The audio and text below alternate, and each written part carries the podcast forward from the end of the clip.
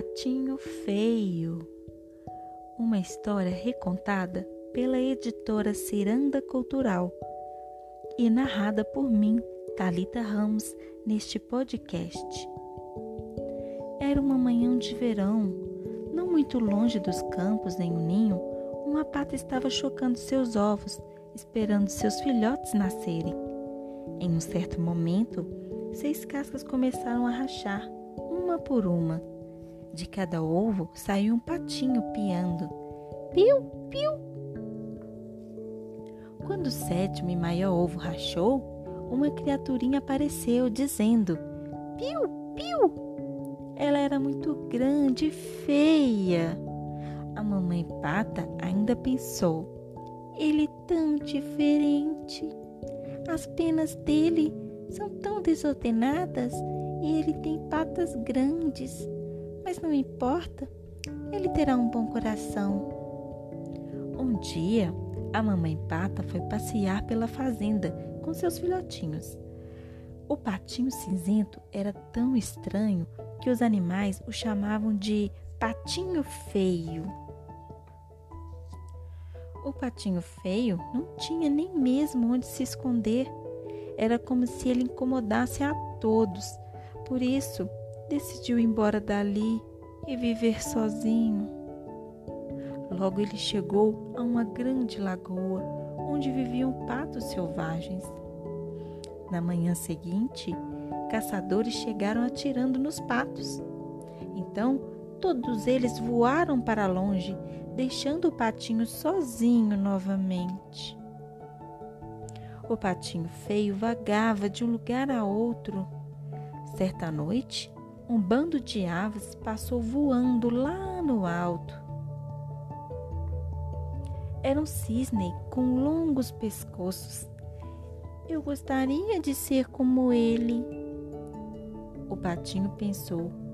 Ele andou por campos e plantações até uma tempestade forçá-lo a mudar de caminho.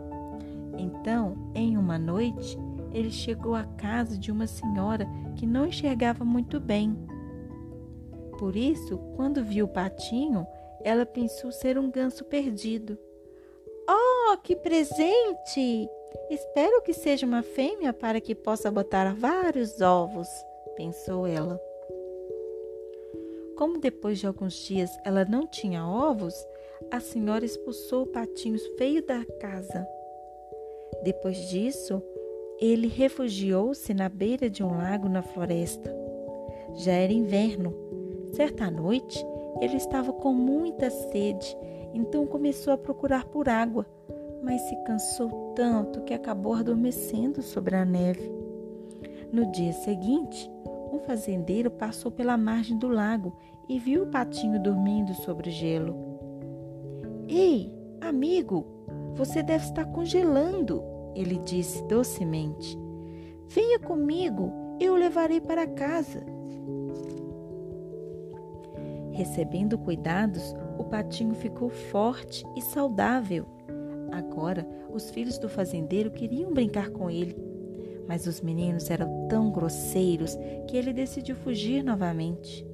Por fim, ele encontrou um lugar seguro para se esconder entre os juncos do pântano. Ele ficou ali até o fim do inverno. Depois de várias e longas semanas, a calorosa primavera começou a surgir de novo. O patinho abriu as asas. Elas estavam bem fortes agora. De repente, ele saiu do chão e voou alto no ar. Do outro lado, ele viu três lindos cisnes nadando do lado tranquilo. Voarei até aquelas aves, ele pensou. Depois saiu voando para perto deles para observá-los. Quando ele virou a cabeça, viu-se reflexo na água. Ali havia a imagem de um lindo cisne e não de um patinho feio. Durante o inverno, ele havia crescido e se tornado um belo cisne branco. Os outros cisnes se aproximaram dele e tocaram seu pescoço com seus bicos para dar-lhes as boas-vindas.